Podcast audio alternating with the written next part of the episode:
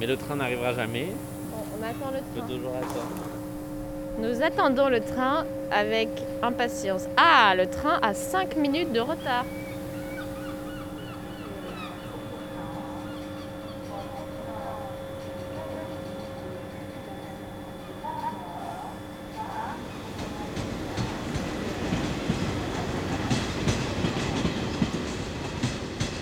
Quand on a commencé à parler de tapisserie autour de nous, Eric m'a tout de suite dit qu'il aimerait y participer. Après quelques discussions, on a décidé que la première saison raconterait ses vies à lui.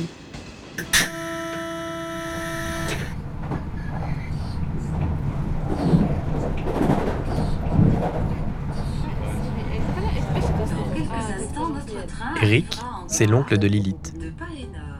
Il a 76 ans au moment des enregistrements. Il a deux filles, Léa et Neil.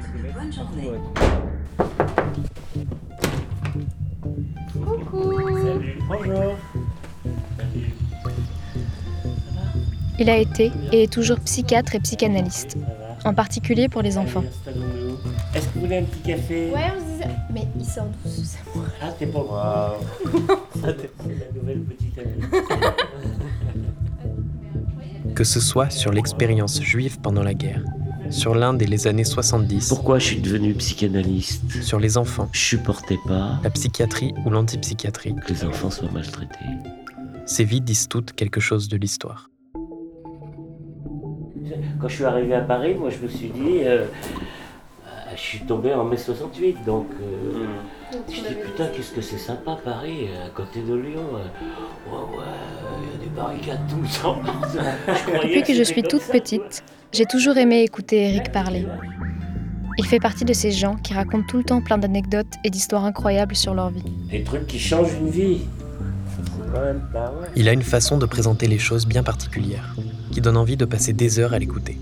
Souvent, il exagère légèrement certains détails, ce qui donne parfois des histoires assez drôles à entendre. J'exagère un petit peu le trait là.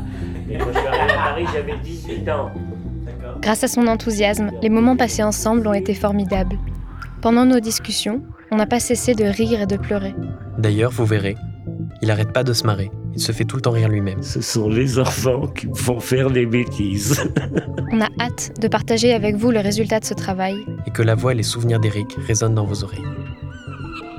Il y a des fils qui se dégagent, tu vois, quand, je- quand on prend un thème et qu'on réfléchit.